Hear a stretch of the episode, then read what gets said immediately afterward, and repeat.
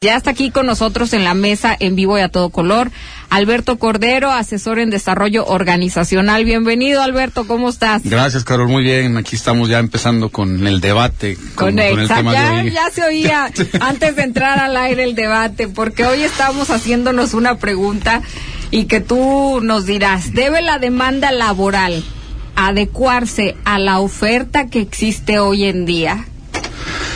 Vaya, Vaya pregunta. Pregunta, vaya, situación, vaya. vamos a partir, Carol, amigos de Javier, de que el trabajo es un eh, es un, eh, que ahora sí que es oferta, servicio, es un servicio, ¿no? Vamos a partir de ahí que el trabajo ya se convirtió en un ente que responde a una demanda y una oferta, ¿sale? Y que como tal, pues debe de corresponder. Y creo que hoy existe esta postura de la demanda de que la oferta tiene que adecuarse o existía esa, esa postura de adecuarse a las necesidades de, de la misma.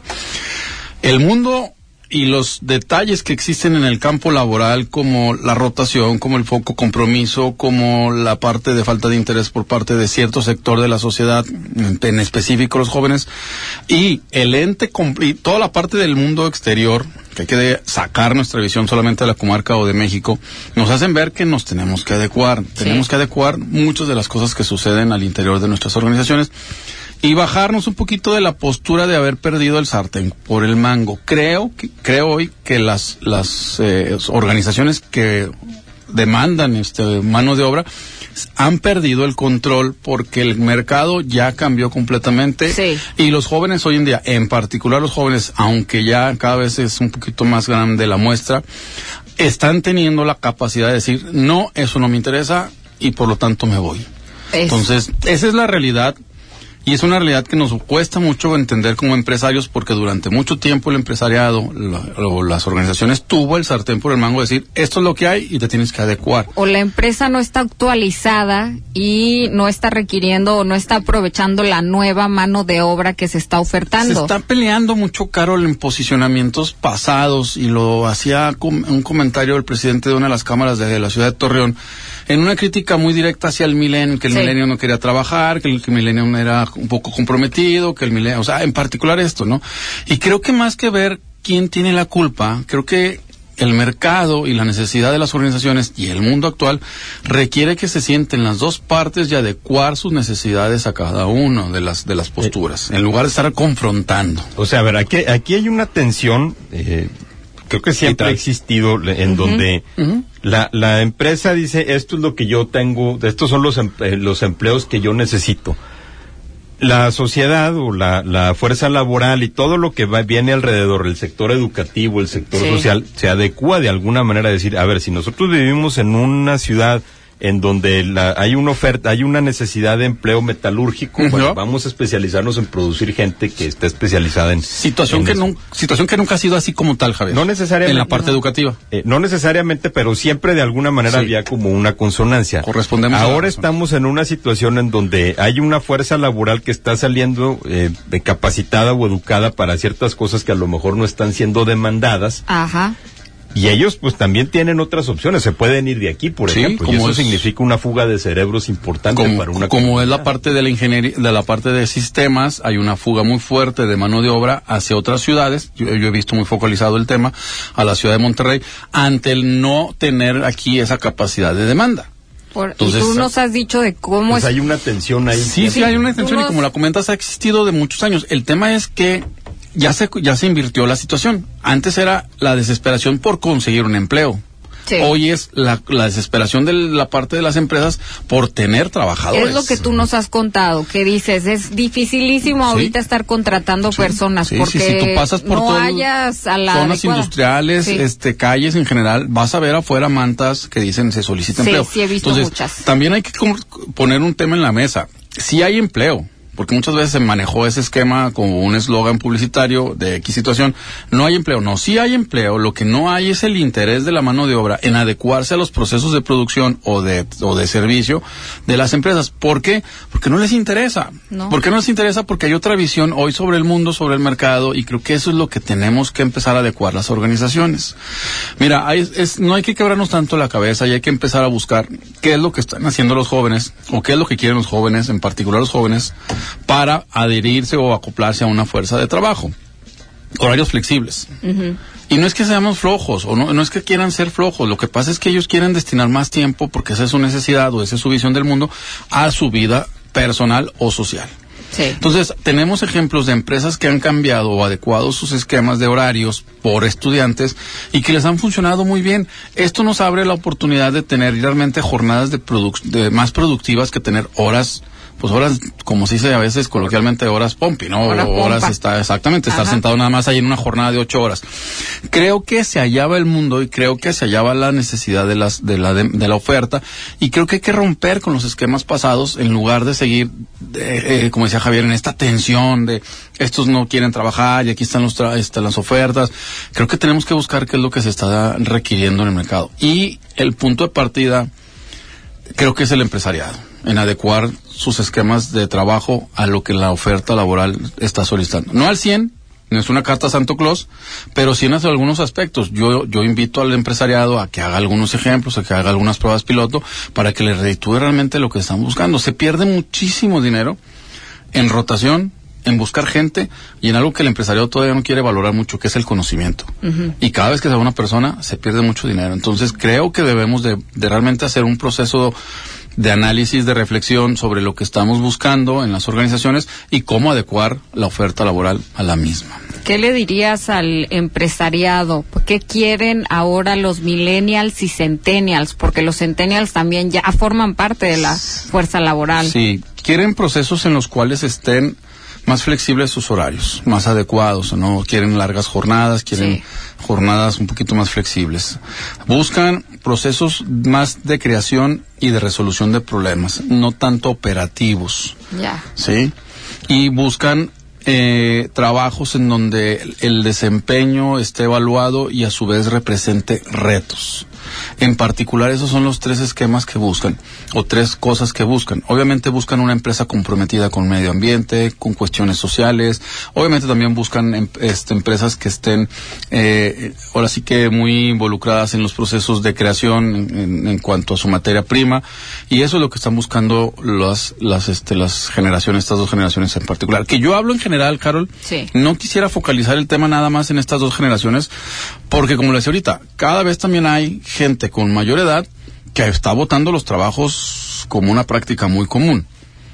Ya, ya, ya ronda también entre los 40 años gente que dura 5 o 6 meses y, se va. Entonces, creo que es un tema laboral, habría que adecuarlo y sobre todo partiendo de no estar en esta división y en esta tensión, sino estar mezclando, haciendo una, una mesa de, análisis para realmente determinar qué es lo que quiere la fuerza laboral. Ahorita que, me decías que hay personas de 40, 45 o más eh, dejando sus trabajos, ¿crees que también hay un hartazgo en la forma en, en la que se trabaja?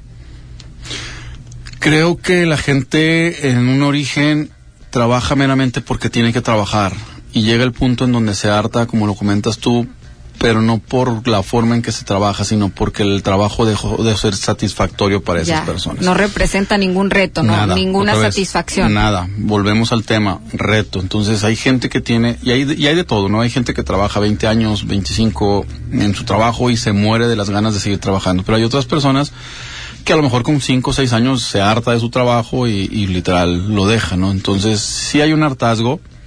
También lo hemos comentado que también esta fuerza laboral arriba de los 42, 45 años, creo yo que todavía gente muy provechosa físicamente y emocionalmente muy estable se está siendo desechada por las empresas y al no abrirle campos de, de trabajo a las mismas, que creo que deberíamos de voltear a ver esa, esa oportunidad y ver pues otra vez lo que la oferta nos puede ofrecer también. Ese también es otro fenómeno, ¿no? Eh, este Alberto, que no se está tomando, que se piensa que una persona de 45 años ya es vieja, casi creo para trabajar y dices, ¿cómo? Está en la plenitud para desarrollar, crear, para seguir activa profesionalmente. El cúmulo de conocimiento que tiene esta persona a sus 45 años, imagínate que mucho de lo que ya pasó en la vida le puede lograr una estabilidad emocional, situación que no te genera problemas en la organización. E imagínate ¿Cómo queda de agradecido una persona que dura cinco o seis meses sin conseguir un, trabajo y que le puedas abrir la oportunidad? Entonces, volvamos al punto de origen. Yo creo que sí tenemos que sentarnos con la parte empresarial, adecuar los procesos, adecuar las cosas que la demanda laboral o la oferta laboral, perdón, está no pidiendo, porque tampoco se trata, insisto, de hacer una carta a Santo Claus, pero sí lo que está buscando la gente y creo que de ahí se debería de partir.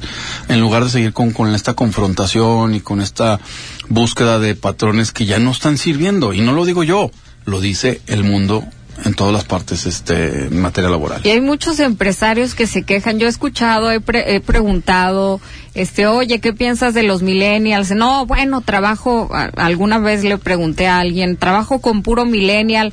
Es dificilísimo, a veces este quieren una cosa y o luego quieren otra, este es difícil complacerlos, este nos ven como una generación caprichosa, tal vez. Con poco compromiso, este, y con poco interés. Sí. Así se le ve, o si está hay análisis que determinan eso. Pero también yo invitaría al empresariado a hacer mezclas, valga el término, de generaciones o de edades en donde les han dado muy buenos frutos. Este, aquí localmente yo conozco una empresa en donde hay gente de edad ya con cierta experiencia y donde hay jóvenes y han hecho esta mezcla con muy buenos resultados, porque el joven viene con ese ímpetu que contagia al adulto y el adulto le muestra la experiencia. Es lo que es lo que otra cosa que he escuchado de los millennials dicen sí quién es mi patrón o quién es mi jefe mi gerente o la empresa me inspira me, me llena, me, me da confianza, eh, es, eh, hay apertura, dicen, ah, me quedo, me quedo porque me... Si es un líder, sí, exacto. aquí estoy. Ajá. Y entregó literal la camiseta o la camisa por estar con ese líder. Entonces también hay que voltear a ver dentro de nuestras, de nuestras organizaciones a esas posturas o esas más bien esas figuras de staff, pues qué perfil tienen. Sí. y otra vez, no, los, no, hay que, no hay que demeritar nada, porque habrá gente que a lo largo de X tiempo se fue formando y que a lo mejor entró como auxiliar y ahora es un gerente o un responsable. Pero habría que cuidar esa parte para realmente sacar o, determinar lo que están buscando en este caso los, los milenios. Entonces, si es un área de oportunidad ahí, hay que abordarla. Eh, no quiero lanzar un reto como tal, pero sí quisiera invitar al empresariado que hiciera pruebas, quisiera una prueba piloto. Han funcionado en otros en otras empresas. Localmente hay empresas que lo, lo están haciendo y les está yendo bien. Ok, Alberto, tenemos que hacer una pausa. Ahorita me platicas de esas pruebas piloto que se están haciendo. Platicamos de ellos, seis de la tarde con 18 minutos. Alberto, me estabas comentando ahorita que se han hecho eh, ya eh, programas piloto. ¿En qué, eh, eh, ¿En qué han consistido y, qué se ha visto? Mira, Carol, localmente hay empresas que están adecuando, vaya al término, sus, sus posturas, sus políticas, este, para tratar de tener estabilidad laboral. La estabilidad laboral hay que dejar en claro que se construye por las dos partes, ¿no? Yo siempre le digo a la gente, ¿qué busca? Y la gente me dice estabilidad. Le digo, aquí yo puedo ofrecer un 50% de estabilidad en la empresa y el otro 50% usted lo proporciona con su desempeño, con su puntualidad, con su, con su labor. Pero vale mucho. Desde un punto de vista organizacional y económico, estabilidad laboral vale muchísimo dinero. Lo decíamos ahorita, es pérdida de conocimiento, pérdida de procesos de capacitación, pérdida de, de, la labor, ¿no? Y todos los procesos de reclutamiento y selección que se hacen a veces que cuestan mucho dinero. Entonces, en aras de generar una estabilidad laboral en los colaboradores, como primer punto, hay empresas que están flexibilizando sus horarios, haciendo jornadas un poquito más cortas, más flexibles, para que la gente pueda ir a trabajar y lograr sus objetivos, que aquí esa es la palabra clave. Creo que tiene que migrar la visión de trabajar 8, 10, 9 horas por trabajar por objetivos. Mm, ok, o por proyectos. también, igual. ¿Cuál es el tema aquí que muchas de las organizaciones con las que a veces nos topamos no tienen objetivos? Ah.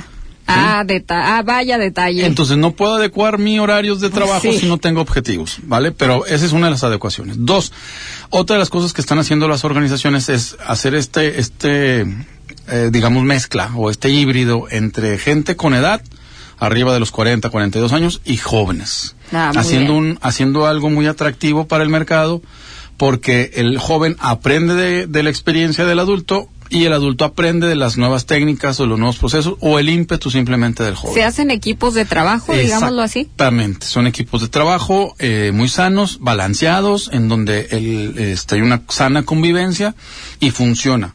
¿Por qué? Y lo voy a decir con todo respeto a los jóvenes.